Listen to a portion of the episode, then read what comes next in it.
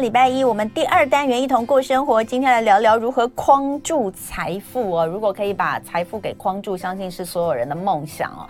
呃，但是投资这件事情，说真的，呃。我们常常就是很多的投资达人都在教我们怎么投资哦，有没有一些更简单或者是更能够理解的方式哦，或是有哪些其实？理论，你不要被骗，因为其实真的蛮多蛮多种说法的。嗯，那今天我们请到的这一位呢，他不但呢这个过去是专业，哎，现在还是吗？呃，现在专专业操盘者。呃，我专业交易投资公司还有一个基金公司。对，所以这个是专业的这个操盘人、基金呃经理人吧？哈，交易人啊，交易这个最佳交易人哦，曾经有过最佳交易人封号。那呃，最近也出了这本书，叫做《框住财富》，我们就来听听他有什么东西是可以教给这些散户们的哈。那让我们来欢迎欢迎技术分析神呃神人 Dream，这是他的笔名吗？行走江湖的艺名哈。对。那本名叫做王秉义，欢迎 Dream。Hello，各位朋友，大家好。嗯，对，欢迎谢谢主持人。这个我我看到你的介绍里面说你有你打败来自一百二十个国家的操盘者，赢得了世界交易冠军的宝座，所以呢，得到了这个最佳交易人的封号。嗯、你可不可以先跟大家聊一下你是怎么踏入这一行的？然后我很想知道这个这个是一个比赛吗？呃，比赛比赛。这个你知道，我们我们看到这种东西，我们会想到电竞啊，电竞赛。但是这种比赛我们还真不知道怎么比哎。先先跟我们介绍一下自己好不好？哦，大家好，我叫俊，然后我叫王秉义。嗯那我自己在做交易，大概做十几年了。那我其实本来是工科，我是读电子的。那后来是因为那个大学时期，我的女朋友是财经系，然后因为我陪她去开户，然后因为因为这样的了解金融相关，然后我就开始对金融非常有兴趣，就开始看她的书，然后读着读着就开始开始越来越越来越有兴趣。后来是毕业后，我就开始从事从金融业相关就开始。带啊，考证照啊，保险啊，嗯、呃，像投顾公司啊、微商公司啊，后来有去一些操盘公司待，然后后来做的不错，然后才开始做跟一些投资老师合作，然后后来就做一些操盘，然后后来就有金主投资我，然后做一个基金公司，嗯，这样子。那我那这个是这个这个交易冠军是什么？哦，交易就是说，呃，国外有非常多的券商会办公开型的比赛，嗯，那我去的一家是在纽西兰的一家券商，那他们会有排名。嗯，然后全世界大概就有各种国家都可以一起去去比赛。嗯，因为那时候出版社我们在讨论的时候，我有截很多图给他们看，然后大概就是。台湾在上面比的很少，可能知道的很少，嗯、所以在上面可以看到大概有应该最少有一百个国家以上，然后会按照每周跟每个月名次来做排名。嗯，对对对。然后我刚好是那一季实际的交易成果，没错没错没错，实际的交易成效，然后你刚好是那一季的冠军。对对对对对。嗯，所以这个比赛应该就是呃，确实很多国家很多券商，因为只要这个是券商自己办的，对，券商自己办的。嗯，券商大概都最少几千位客户在面。申请去比赛，嗯，对对对。不过看起来就是你年轻的时候也做过蛮多事，还卖过早餐。哎，对，嗯，呃，那时候我非常，我觉得是非常对我非常棒的一个成功经验。我觉得，呃，也奠定我不管是做交易或做公司或创业都非常成，呃，非常有帮助。原因是因为，呃，我在做早餐是因为没在没有资源的情况下去完成这个任务的，因为我早上是摆路边摊。嗯，对，因为没有钱嘛，我没有钱去请那个呃呃呃呃租摊位，我没有钱去那个那个买很贵的那个北提亚，嗯、那我就自己在我家旁边，然后跟我爸要了那个那个他钓鱼车去占 seven 旁边的车位，那、嗯、我就摆了路边摊开始卖。嗯、那呃，快速讲过这一段目的是我在没有资源的方法赚到钱，我得到一件事情是，呃，我要与。简称就是在有限的时间，在有限的金钱，我要如何去解决问题？嗯，我觉得在这个过程中学会就是去解决问题。嗯，因为其实那个问题是家人不认同嘛，嗯，然后环境没有资源嘛，嗯，所以我就习惯去找资源或跟人家谈资源。所以我后来有跟很像我的书，其实有很多呃。呃，有呃，富邦期货董事长帮我写序，对，然后还有各大财经，嗯、有一些财经的呃老师啊，学校老师跟我帮我写序，是因为我在这过程中，我有跟他们做一些合作，然后有跟他们做交流，然后有一些业务往来啊，所以其实我们有很多累积的信任，所以后来我出书，他们也愿意很支持我们，嗯、对对对，大概这样。所以呃，因为你这本书里面其实一直强调就是手把手对。教给大家，所以呃。你要告诉大家这些其实是可以复制的嘛？因为我们有的时候看到就是有一些呃出书的这些理财专家，他可能会教你就是去固定的买那几档基金，对不对？呃，买那几档这个呃，就是你你不要在这个呃股票市场里面杀进杀出，你去买基金。那或者是哦，如果你真的是散户，你投资股票你要怎么看？哦，你你要怎么去做你的投资组合等等的？呃，感觉上他们好像都是可以复制的，可是其实我觉得你的比较不一样。你你不是走这个路线，对不对？你这本书你想教给大家什么？呃，我我我觉得来讲讲，其实我觉得先讲一下投资。对，呃，我其实对投资，对多数人的，一开始想学投资，我也建议一开始先不要投资。哦，为什么？原因是因为太多人是因为看身边朋友投资赚钱，不看新闻很信仰，会。太快跳进去，所以意思是说我我觉得在做投资的意思是说，我们要先学会学习，还没有投钱之前先学习一点东西，不然你的投成本是很高的。好，待会回来继续聊哦。今天的一同过生活来框住财富，在现场的就是《框住财富》这本书的作者，也是技术分析神人 Dream 王秉义。Dream 刚刚呃在跟我聊，他我因为我刚刚问他说，你到底这本书想要教给大家什么哈？就是很多都是教你怎么赚钱啊，呃。呃，复制赚钱的方法，但是他讲到了一个重点，他讲到的就是他希望大家可以呃。可以避开一开始一定会赔掉一桶金的那种过程，oh. 对不对？这个其实蛮重要，因为确实刚刚 Dream 跟我讲，他说你看很多老师他在教你这些东西，他都会跟你说他过去曾经有过一些惨痛的经验，嗯，那后来呢他就怎么样调整？好，那但是好像每个人都有在这一段，我们是不是可以避开这一段？以及到底为什么叫做框住财富？我现在就请 Dream 来跟大家解释一下。好好，我我跟大家分享一下框住财富，就为什么这本书叫框住财富，是因为我在这个教。十几年来，那我学到跟我跟很多投顾或者是呃一些法人交流，那得到今天就是定义一些游戏规则了。那我会把它简称叫红绿灯，就是说，因为我们在做交易的时候，其实大部分没有很明确去区分哪些地方是属于可以进场，哪些地方是灰色地带，哪些地方是绝对不能进场。因为你要定义出这个游戏规则，最少你看到红灯的时候不要闯嘛。那其实很多人在做交易的时候，他是没有很明确去定义这游戏规则，所以最少要先静下来，去帮你自己整理这个红绿灯的游戏规则，然后去慢慢去分类，然后去检讨，然后透过一些游戏，呃呃，透过几次的流程，你会区分出什么可以做，什么不可以做，什么是属于等待期。嗯，对。那回到刚刚讲那个，呃，倒扣题就是这个意思，说，其实，在做交易或做投资，其实，呃，我说这本书还有另外意思啊，就是说。透过这本书可以知道很好的出场点跟好的转折点。那其实，在学习的过程中，会蛮建议投资人不要那么快一学一个东西就很兴奋跳进去，因为很多人会因为这样子，那个工作也做不好，然后呃情绪波动也很大，然后搞到后面什么也都弄不好。所以第一个就叫。能不赔本金的方式，先去学习。那确定，哎，我的红绿灯被建构出来后，哎，看过去历史也都不错。这时候你才可以开始去做学习小额投资。不然有些人就是看身边朋友赚太多了，或是哎谁谁谁赚很多，就觉得好像不做不行。那就因为怕没赚到而跳进去。其实有很多人因为这个心态，反而倒赔非常多钱。那框架式交易它到底是一个什么样的？就是。我们要怎么去理解它？这是个什么样的交易？呃，框架式交易其实就是我把我很熟练的某一些技术分析，去用框架式再分类成红绿灯的角度去做区分出来。嗯，那你要理解红绿灯之后，你就知道说，哎，在这个框架是属于可以交易的，在这个框架是不能交易的，嗯，在这个框架是要出场，会把它定义成这个东西。嗯，那前面当然会。讲一些比较基础的东西了，那所以意思就是说，这个东西就是我们常讲的，以以前常常会有人说，哎，成功的经验是不是可以复制？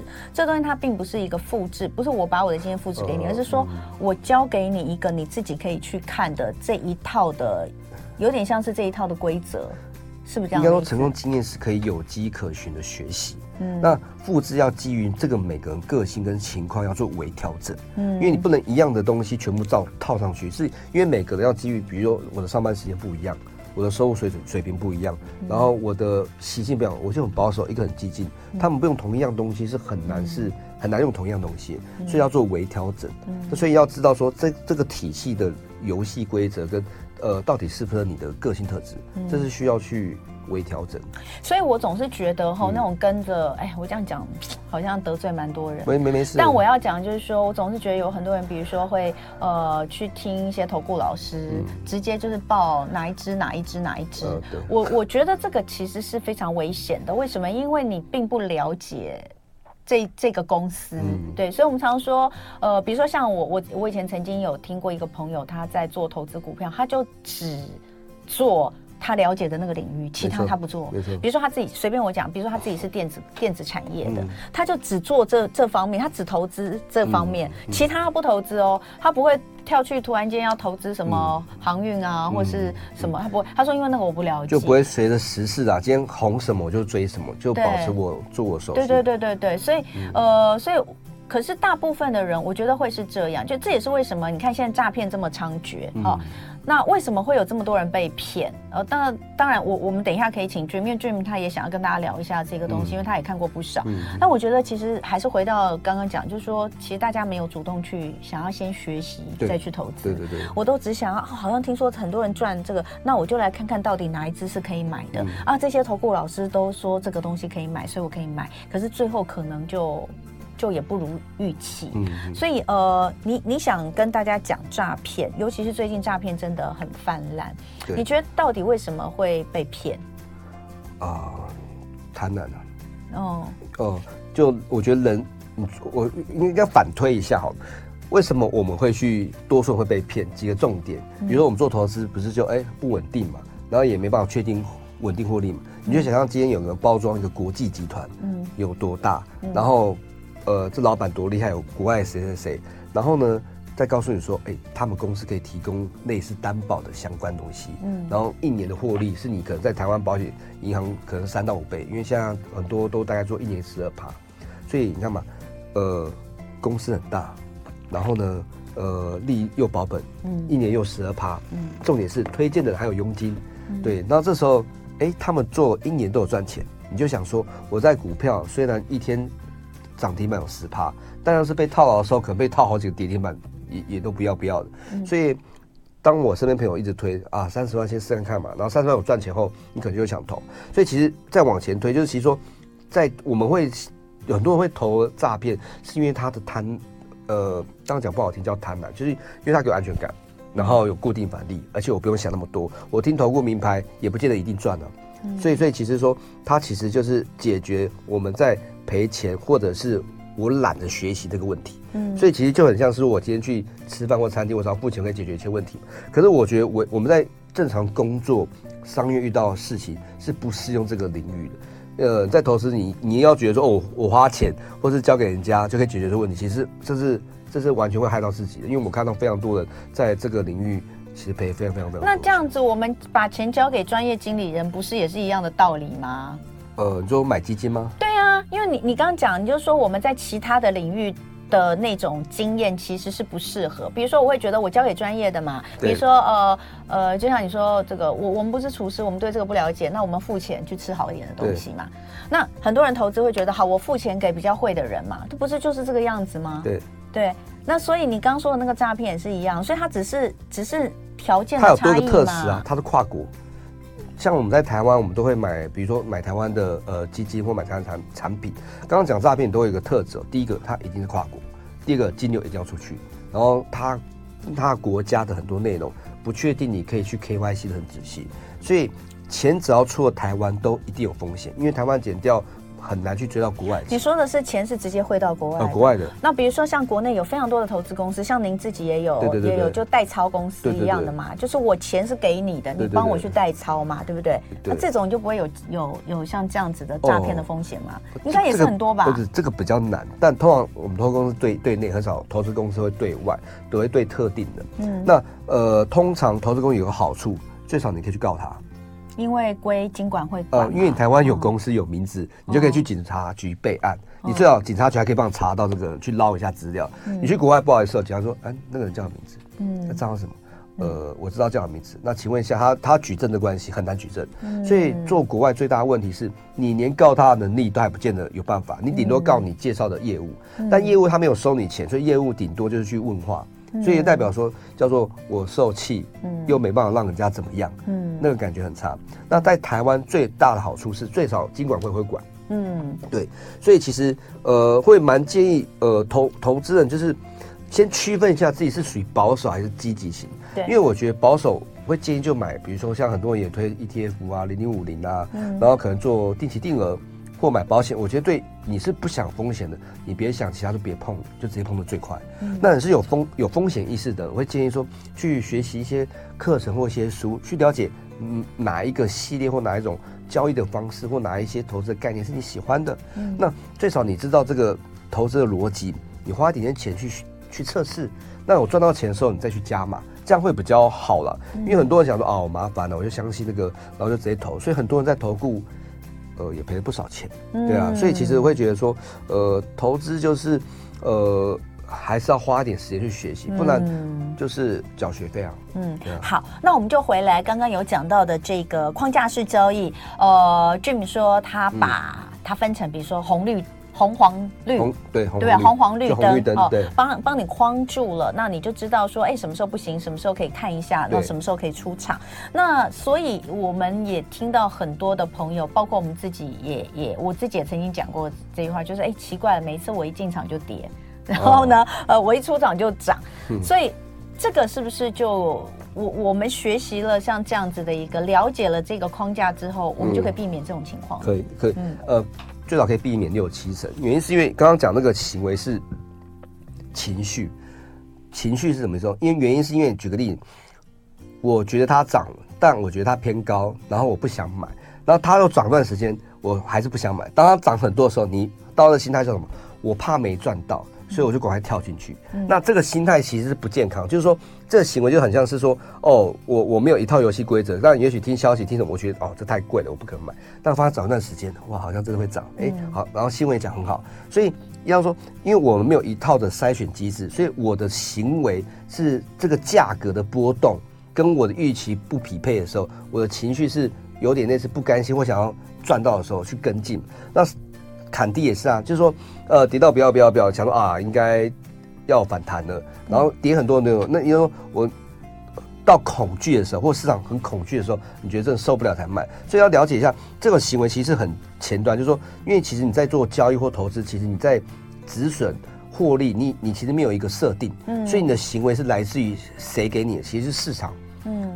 身边情绪还有个人跟这样股股价关系，所以刚刚讲到的企稳，其实大部分都是因为对于交易的原则，第一个它没有什么骨干，嗯，趋近于没有，它比较就哦消息面啊，就是听听听资讯，所以它在交易过程中都来自于价位跟情绪的反应，所以这个属于情绪的反应。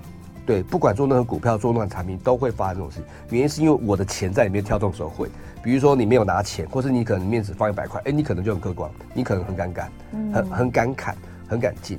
所以其实那个其实你要了解是，其实因为我们在做交易的前置的原则的条件太少，所以就刚刚讲，我可能就听了头我就买，因为我资讯太少，所以我会基于涨跌，内心会有想法。嗯，哦，我赚了一台车，我赔了一台车。那感觉哇，我要做两年薪水，嗯、我看不下去，这怎么样？嗯、然后受不了，哇，再下去要培养的时候，我快受不了了。对我可能会怎样？哦，那我就看。那你要想，这个行为来自于你的情绪，所以你要知道，是我情绪的影响我的行为，还是我的游戏规则管理我的行为？这这角度是反过来的。所以你在书里面其实告诉大家的这个框架式交易、框住财富的方式，它就是有很客观的东西可以去评估，而不是用情绪。那这个客观的可能就有很多的综合判断的指标，会区分出你的，嗯、会区会区分出是交易，不是区分我感觉。嗯，对，因为我觉得只要还在我感觉，其实就真的。建议不要交易了，因为我觉得这个是总有一天会等到你。因为我以前对、嗯。